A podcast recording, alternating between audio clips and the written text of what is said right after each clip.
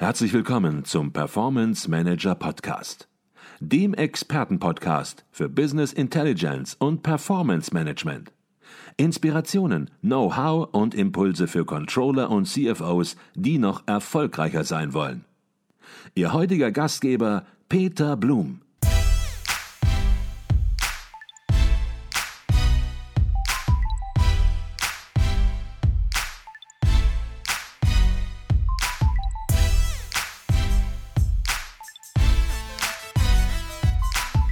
Jetzt haben Sie gesagt, man muss die Rahmenbedingungen schaffen. Dazu gehört natürlich in gewisser Weise im Unternehmensumfeld auch ein bisschen die Planung.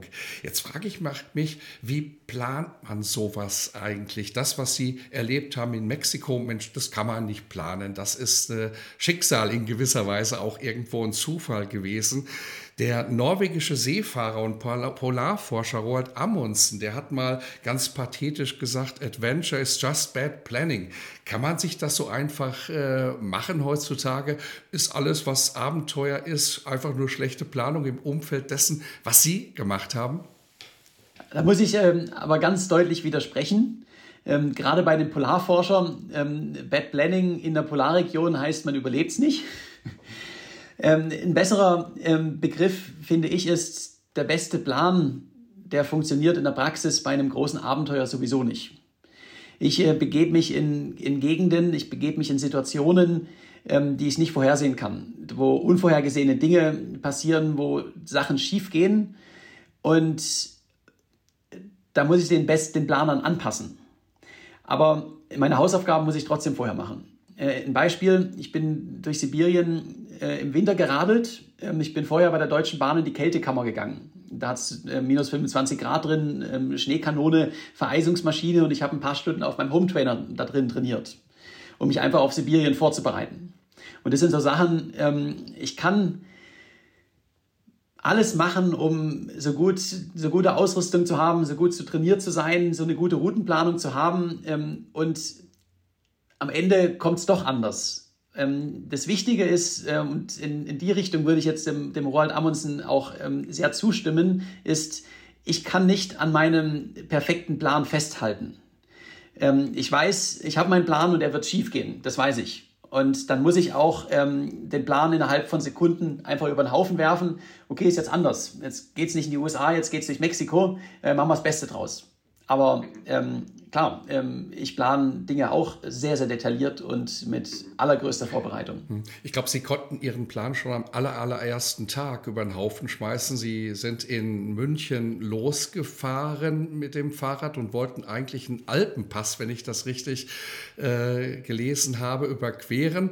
Aber das Problem war, es war schlechtes Wetter und es war so schlechtes Wetter, dass der Alpenpass einfach komplett gesperrt war. Und so konnten sie dann schon am ersten Tag in gewisser Weise auf, ich sag's mal so ein bisschen salopp, irgendwelchen Landstraßen herumeiern. Das ist richtig. Ich wollte über den Großglockner radeln und der war wegen ähm, Schneefall im September gesperrt. Und noch dazu kommt, dass an dem, an dem Tag Tirol zum Hochrisikogebiet erklärt wurde. Das heißt, äh, wenn ich da durch wäre, hätte ich in Quarantäne gemusst äh, für eine Woche. Ähm, das heißt, ich habe Tirol umfahren, habe eine ganz andere äh, Strecke gewählt und das bereits an Tag 1. Am Ende, meine ursprünglich geplante Route, die war ähm, nach Kroatien runter, die kroatische Küste äh, schwimmen, dann über ja, Türkei, Iran, Pakistan, Indien, Südostasien radeln und durch die USA rennen. Am Ende bin ich durch die Ukraine und Russland geradelt und äh, durch Mexiko gerannt. Also ich bin ähm, circa, ich würde sagen, von der ursprünglich geplanten Strecke habe ich, ähm, bin ich 80 Prozent eine ganz andere Route gefahren.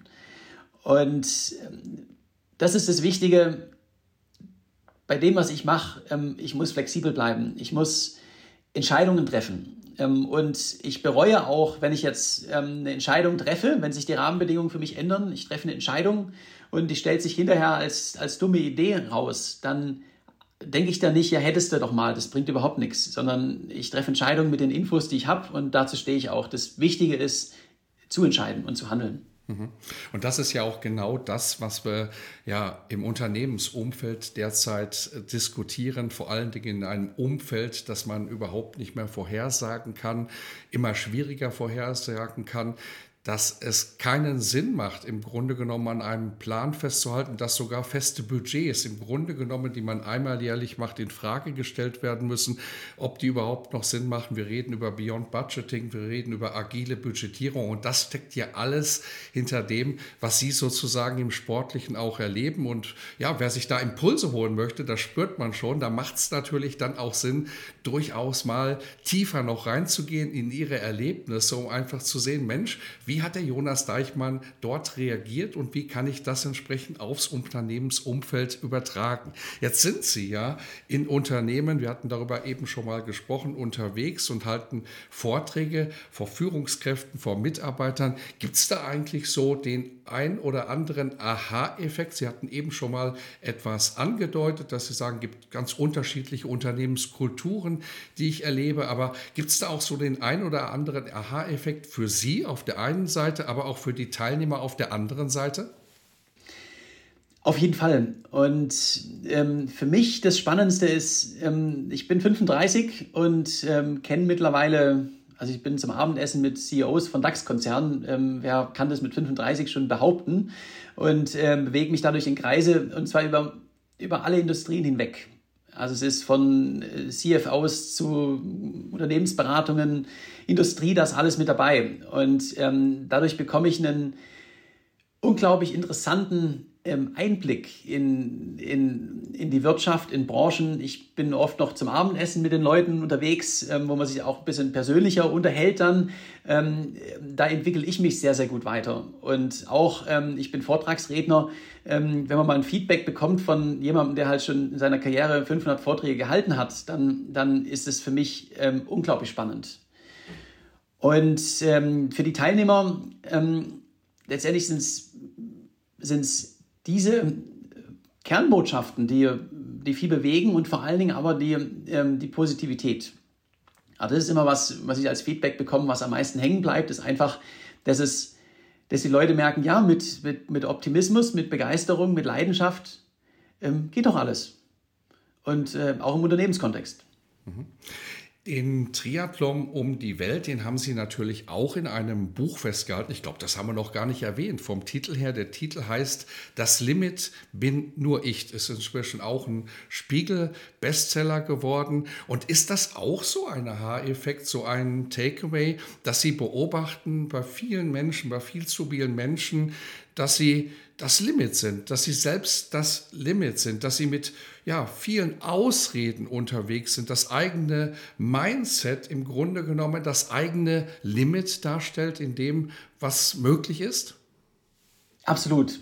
Ähm, ich nehme jetzt mal den, den Sportkontext. Ähm, ich stelle gerne, ähm, wenn es in der Fragerunde hinterher so in diese Richtung geht, an die, an die Teilnehmer die Frage, ähm, wer von euch kann morgen einen Marathon rennen? Und wenn da jetzt 100 Teilnehmer sitzen, dann gehen meistens so drei, vier Hände hoch. Also der, der Großteil der Hände bleibt definitiv unten. Ich habe nichts von zwei Stunden oder drei Stunden gesagt. Ich habe nur gefragt, wer von euch kann morgen 242 Kilometer laufen? Und ich bin der festen Überzeugung, jeder gesunde Mensch, der jetzt keine körperlichen ähm, Beeinträchtigungen hat, der kann morgen einen Marathon laufen. Vielleicht dauert es vier Stunden, vielleicht dauert es fünf Stunden, vielleicht auch sechs, aber es geht. Ähm, ich habe, ich kenne einen Einbeinigen, ähm, der auf zwei Krücken Marathon gelaufen ist in, in Mexiko. Also ähm, es geht. Ähm, und trotzdem kommt sofort, oh, das ist Marathonlaufen, kann ich nicht, geht nicht. Und es ist einfach nur eine Blockade im Kopf. Und ähm, so ist es ja, so ist es ja in allem. Also es ist einfach, wenn man es noch nicht gemacht hat, wird erstmal ähm, abgeblockt. Und ähm, wenn man es aber einfach angeht mit Optimismus und fest daran glaubt, dass man schafft, dann geht's auch. Mhm. Ich bin mit Seepferdchen 460 Kilometer durch die Adria geschwommen, geht auch. Bin ähm, als Nichtläufer 120 Marathons in 120 Tagen gerannt. Es geht. Und man muss es einfach machen. Und das ist der springende Punkt. Und das ist auch ähm, von allen ja, Messages, die ich habe, ähm, immer noch meine Lieblingsmessage. Ähm, einfach machen. Und zwar am besten jetzt, weil ähm, irgendwas kommt immer dazwischen. Und es gibt immer eine, eine Ausrede, warum man es jetzt nicht machen sollte, warum man noch was anderes machen sollte. Aber ähm, im Privaten, wenn man einen großen Traum hat, einfach machen. Im Unternehmen einfach machen, sonst ähm, wird man überholt. Wenn man zu lange wartet mit Entscheidungen, ähm, unglaublich wichtig. Mhm. Ich glaube, das könnte schon fast ein gutes Schlusswort sein. Einfach machen, denn da steckt so viel drin. Und äh, wenn ich das richtig gelesen habe, ist es auch so, Schwimmen ist ihre schlechteste Disziplin, ist bei vielen Triathleten ja so. Ähm, und sie haben ihre nach den 460 Kilometern auch irgendwann mal gesagt, hiermit ist meine Schwimmkarriere beendet. Stimmt das? Ähm, absolut. Also ähm, da muss man auch dazu sagen, ähm, Schwimmen ist extrem monoton. Beim, beim Radeln und Laufen, da, da komme ich voran. Ich habe vor allem auch das Gefühl, ich mache Fortschritt und die Landschaft verändert sich, ich kann mich ablenken. Beim Schwimmen, da ist halt den ganzen Tag einfach nur Wasser, ab und an ein bisschen Plastikmüll. Also es ist, ist extrem monoton. Man, man sieht ja kaum was. Und dazu, ich hatte überall offene Wunden, Scheuerstellen, ein bisschen Quallen ins Gesicht geschwommen, Strömungen, Wellengang. Also es ist wirklich eine, 460 äh, Kilometer durch die Adria schwimmen ist eine, eine, eine super, super Plan, um eine ganz miserable Zeit zu haben. Und ähm, ich bin froh, ich habe es gemacht. Ich bin auch mittlerweile kein schlechter Schwimmer mehr. Meine Schwimmzeiten haben sich ganz schön verbessert. Aber ähm, ja, Laufen und Radfahren macht doch noch ein bisschen mehr Spaß. Und ich bin ja Abenteurer, also ich kann auch ähm, durchaus mal irgendwie eine Skilanglauf-Expedition machen oder mit dem Ruderboot über den Atlantik oder so Sachen. Also ähm, ja, gibt, gibt noch genug andere Dinge zu tun. Mhm. Und ich möchte vielleicht noch mal eins ergänzen, weil Sie gesagt haben, Mensch, mach einfach mal und renn mal einen Marathon in vier Stunden. Also ich habe das an der einen oder anderen Stelle auch schon mal gesagt, bin ja auch früher mal Marathon gelaufen. Vier Stunden ist schon nicht schlecht. Also dazu gehört man natürlich schon so zu dem obersten Drittel in gewisser Weise in so einem äh, Stadtmarathonfeld. Aber warum nicht auch ganz anders denken? Warum nicht einfach sagen, ich setze mir mal das Ziel, einen halben Marathon zu machen oder warum nicht einfach sich das Ziel zu setzen, ich gehe einfach mal einen Marathon oder einen halben Marathon. Eben Ziele so setzen, dass man sagt, Mensch, ich erreiche sie, statt Ziele so zu setzen, wo man sagt, Mensch, da bin ich im Grenzbereich unterwegs. Warum nicht sich kleinere Ziele setzen und die dann auch umsetzen? Ich glaube, darauf kommt es an. Ähm, absolut. Und das ist auch ähm, ein ganz, ganz wichtiger Punkt zu dem, was ich mache. Ähm, ich bin gewissermaßen Leistungssportler, aber eher Abenteurer. Das heißt, ich muss nicht der Schnellste sein. Ich muss den Marathon nicht in zweieinhalb Stunden rennen. Bei mir kommt es darauf an, dass ich jeden Tag wiederhole. Und das ist was, was ich jedem versichern kann. Mit ähm, je länger das Ganze wird und je schwerer es wird, desto mehr ist es eine Frage des, des Kopfes, der Einstellung, des Mindsets. Und in Marathon, ich habe ja nicht gefragt, ähm, drei Stunden. Ich habe nur gesagt, ankommen. In Marathon gehen in, in sechs Stunden, in sieben Stunden, das kann jeder. Oder äh, man kann auch was anderes machen, wenn es im Abenteuerbereich ist, ähm, einfach mal auf den nächsten Berg hochwandern, ähm, oben übernachten und am nächsten Tag zurück. Und man merkt, ähm, da ist überhaupt nichts ähm, Erschreckendes dabei, es geht. Und, ähm, und danach wird's, äh, entwickelt sich weiter. Man muss es einfach mal machen und an die Startlinie kommen und ähm, raus aus der Komfortzone zu kommen. Und dann dann passieren ganz wunderbare Dinge. Hm, glaube ich auch. Ich glaube auch, große Ziele sind wichtig, aber noch wichtiger ist es, Ziele sich zu setzen und diese dann auch zu erreichen, also in gewisser Weise ein großes Ziel runterzubrechen. Und gerade jetzt so am Jahresanfang, wo man sich dann viele Vorsätze nimmt, viele sich gute Vorsätze nehmen, ob man abnehmen möchte oder ob man laufen möchte, ein bisschen sportlich was machen. Viele brechen das wieder ab, erreichen das Ziel nicht, möglicherweise weil es zu groß gesetzt ist oder weil ja die Ausdauer, der Durchhaltewillen, die Motivation fehlt. Und ich glaube, das ist dann wichtig, nicht sich zu sagen, ich möchte jetzt 20 Kilo abnehmen, das ist schwierig, sondern eben diesen Pfad zu haben und dann kontinuierlich dabei zu sein. Das ist wie bei Ihnen ja auch wichtig, wie Sie es gesagt haben, der Schokoriegel-Effekt, darüber haben wir gerade gesprochen. Das ist der nächste Schokoriegel an der Tankstelle. Hinten kann was kommen, muss auch, sollte auch was kommen, das ist das Ziel. Aber wenn die nächste Tankstelle nicht erreicht wird, dann wird es schwierig. Absolut. Und es gibt einen ganz, ganz wichtigen Punkt in Sachen ähm, ehrgeizige, aber realistische Ziele setzen. Und äh, das ist ähm, mit jedem Ziel, was man erreicht, wird man stärker. Und mit jedem Ziel, was man nicht erreicht, wo man ähm, aufgibt, kommt der Gedanke ans Aufgeben das nächste Mal ein bisschen einfacher. Da bin ich äh, felsenfest von überzeugt. Ich habe alle meine Projekte, meine großen Projekte ähm, geschafft und wenn ich jetzt eine harte Zeit habe, dann denke ich mir, ja, Sahara mit der Lebensmittelvergiftung bist du auch weitergefahren. Ähm, also jetzt finden wir hier auch eine Lösung. Und ähm, das ist ja es macht ja unglaublich Spaß, es macht unglaublich, gibt unglaubliche Motivation, wenn man sich ein Ziel setzt, das erreicht, äh, sich mit was Schönem belohnt und dann geht es auf zum nächsten Ziel. Und äh, wenn man sich jetzt ein Ziel setzt, was ähm, einfach Jahresvorsätze hatten wir gerade und ähm, die dann abgebrochen werden und, und nicht durchgezogen, dann ähm, ist es einfach wie eine negative Spirale. Daher ähm, stimme ich absolut zu. Ähm, Ziele setzen, die man erreichen kann und äh, dann werden sie automatisch auch größer. Mhm. Negative Spirale, das ist das nächste Stichwort. Ich habe mich mal mit der Anja Blacher unterhalten. Ich weiß nicht, ob Sie die kennen. Frau, die ja auch Expeditionen macht in gewisser Weise. Äh, ihre größte Expedition äh, war alleine zum Nordpol äh, zu laufen, nur mit einem Schlitten hinten dran. Und sie hat als erste deutsche Frau den Nordpol, wenn ich das richtig in Erinnerung habe, erreicht. Und ich habe mich mit ihr darüber unterhalten, Mensch, wenn man da so alleine unterwegs ist und man sieht im Grunde genommen nichts außer Weiß an der Stelle, äh, kommen einem da nicht Gedanken im Sinne von, was mache ich hier überhaupt? Kommen da einem nicht Gedanken, ich könnte jetzt hier ja schön im Warmen sitzen, könnte es mir gemütlich machen, einen Tee trinken. Wie ist das bei Ihnen gewesen? Kommen da so Gedanken in Sibirien bei minus 40 Grad im Sinne von, was tust du hier überhaupt? Also ich kann ganz klar sagen, ich habe für keinen Moment ähm, jemals ans Aufgeben gedacht. Das war einfach nie eine Option. Ich überlege mir vorher, warum ich das mache und äh, verfolge das dann mit, mit Leidenschaft. Und es gibt Momente, da ist es sehr ungemütlich, also in einem sibirischen Schneesturm zum Beispiel. Das ist nicht der Zeitpunkt, ähm, das Ganze zu hinterfragen. Ähm, es gibt so eine alte Weisheit für, für Ultrarennen, wenn man jetzt zum Beispiel nicht einen Marathon läuft, sondern 100 Kilometer oder, oder 500 Kilometer Rad fährt, wo es durch die Nacht, gibt, Nacht geht. Die meisten Leute, die geben in den frühen Morgenstunden auf. Da ist es kalt, da ist man hungrig, es ist noch dunkel.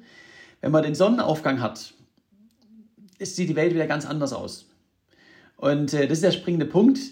Ähm, wenn man in so einer Situation ist, dass man jetzt in einem Schneesturm in Sibirien ist oder, oder am Nordpol, ähm, dann ist nicht der Zeitpunkt äh, zu hinterfragen, warum man das macht, weil man einfach gerade emotional ein bisschen, bisschen aufgewühlt ist. Ähm, ich habe mir vorher überlegt, warum ich das mache. Ich bin der felsenfesten Entscheidung gewesen, das ist das Richtige. Und ich weiß, ähm, es kommen auch Tiefpunkte. Und ähm, das Tolle ist, unser Gedächtnis hat oder unser Kopf hat eine sehr seltsame Eigenschaft, nämlich sind die harten Momente die besten Erinnerungen. Ich erinnere mich jetzt nicht an die tollen Tage mit, äh, mit Rückenwind und Sonnenschein, sondern ich erinnere mich an den Schneesturm in Sibirien. Und in der Situation war das hart, aber wenn ich jetzt zurückdenke, muss ich sagen, ja, war, war doch echt eine coole Zeit und äh, ich habe was erlebt. Und ähm, daher, ähm, ja, einfach vorher überlegen, warum man das macht. Mhm. Ist das so ein äh, Tipp in gewisser Weise, sich vorher auch mit diesen Gedanken, die kommen können, auseinanderzusetzen und darüber nachzudenken, wie reagierst du in so einer Situation. Ich vertrage das mal aufs Unternehmensumfeld. Wenn man ein Projekt macht, man macht irgendetwas, man handelt, dann wird natürlich auch mal was schiefgehen. Es können Leute kommen, die sagen, habe ich immer schon gesagt, dass das nicht funktioniert. Man wird Situationen haben, wo man keine Unterstützung bekommt im Unternehmen, wo eine IT sagt, wir unterstützen ähm, die kaufmännischen Bereiche in der Weise nicht mehr, wie ihr das wollt, weil sehen wir keinen Sinn drin und so weiter und so weiter. Sich mit so etwas vorher auseinanderzusetzen, wie man da reagiert, ist das so ein Hack, wie man so neudeutsch sagt, den Sie mitgeben würden oder gibt es da noch andere Dinge, wie man sich darauf vorbereitet?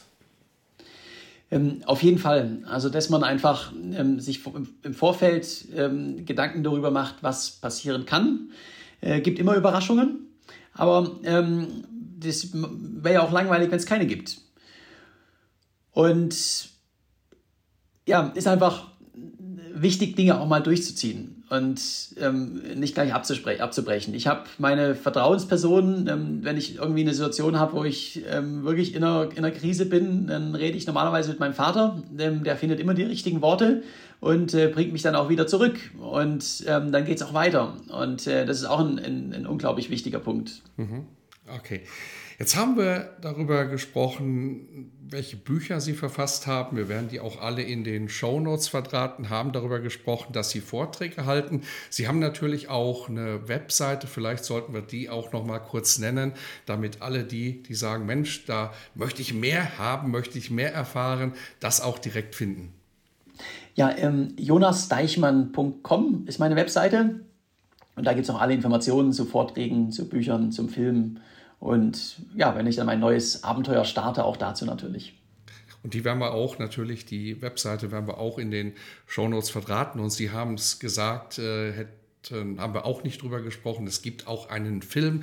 Wer sagt, ich möchte das mal einmal ein bisschen wirklich real life erleben, ähm, der kann in einem Kinoformat, kann das äh, anderthalb Stunden lang im Detail verfolgen, wie sie in München aufbrechen sozusagen und diese Weltreise absolvieren, also wirklich mit in ihren Rucksack sozusagen kriechen und spüren, was das für eine Anstrengung ist und wie man damit mental entsprechend umgeht. Also das Medienprogramm ist komplett, wer sich dafür interessiert.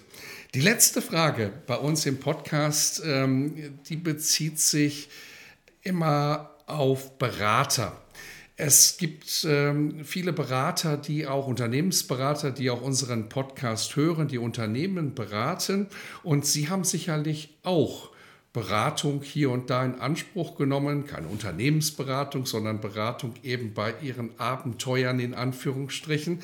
Und wenn Sie so ein bisschen reflektieren würden, ähm, was macht für Sie einen guten Berater aus, einfach um Beratern jetzt auch nochmal ein Takeaway aus dem Podcast zu geben? Worauf sollte man achten, wenn Beratung wirkungsvoll sein soll? Sehr interessant, interessante Frage. Ähm, Habe ich tatsächlich bei jetzt einem Jahr Interviews ähm, so noch nie bekommen. Also mein Kompliment dafür. Ähm, ich habe durchaus auch ähm, Beratungen nicht nur bei, bei meinen Projekten, sondern auch ähm, um, wie ich mein Unternehmen führe natürlich. Also mit Vorträgen, mit Vermarktungsstrategie, welche äh, Buchverlag, äh, Film und so weiter. Und für mich der beste Berater, der hilft mir, meinen eigenen Weg zu finden. Der hilft mir dabei, selber zu meiner Lösung zu kommen.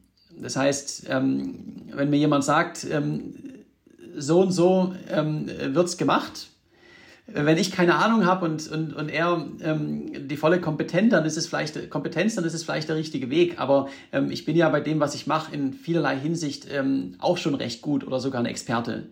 Und ähm, das Schöne ist immer, wenn, wenn, wenn mir ein Berater dabei hilft, ähm, selbst zu reflektieren mit den richtigen Fragen und äh, wir dann gemeinsam zu einer Lösung kommen. Das ist für mich immer das Beste. Also ähm, einfach mit den richtigen Fragen ähm, mich auf den, äh, den richtigen Weg bringen. Mhm. Ich glaube, das ist ein gutes Schlusswort, vor allen Dingen, weil Sie gesagt haben, Sie sind ja oft auch selbst der Experte, zu akzeptieren, dass man es mit einem ja, gegenüber zu tun hat, der ja Fachmann, Fachfrau des eigenen Gebietes ist und man nicht sozusagen ja etwas erklären muss, die Welt erklären muss, sondern eben versucht, möglichst durch die richtigen Fragen ein noch besseres Level zu erreichen. Das ist, wenn ich das richtig verstanden habe, die Kernmessage. Absolut. Und gerade wenn man Experte auf einem Gebiet ist, dann ist man natürlich auch in einem in gewissen Denkweisen und Denkmustern gefangen, weil hat ja alles gut funktioniert. Ähm, ich könnte jetzt auch sagen, na, ich bin Profi-Abenteurer, meine Projekte haben alle geklappt, ähm, warum soll ich was verändern? Ähm, geht doch alles. Und wenn jetzt jemand habt, der mir mit den richtigen Fragen dabei hilft zu reflektieren und vielleicht Dinge doch noch zu optimieren, dann ist ein richtiger Mehrwert da. Das war Jonas Deichmann, Extremsportler, Bestsellerautor und Motivationsredner. Wir haben insbesondere über seinen Triathlon um die Welt gesprochen, der erste Triathlon um die Welt, den es jemals gab. Wir haben die Takeaways für das Unternehmensumfeld herausgearbeitet. Herzlichen Dank für Ihren Input. Sehr, sehr gerne.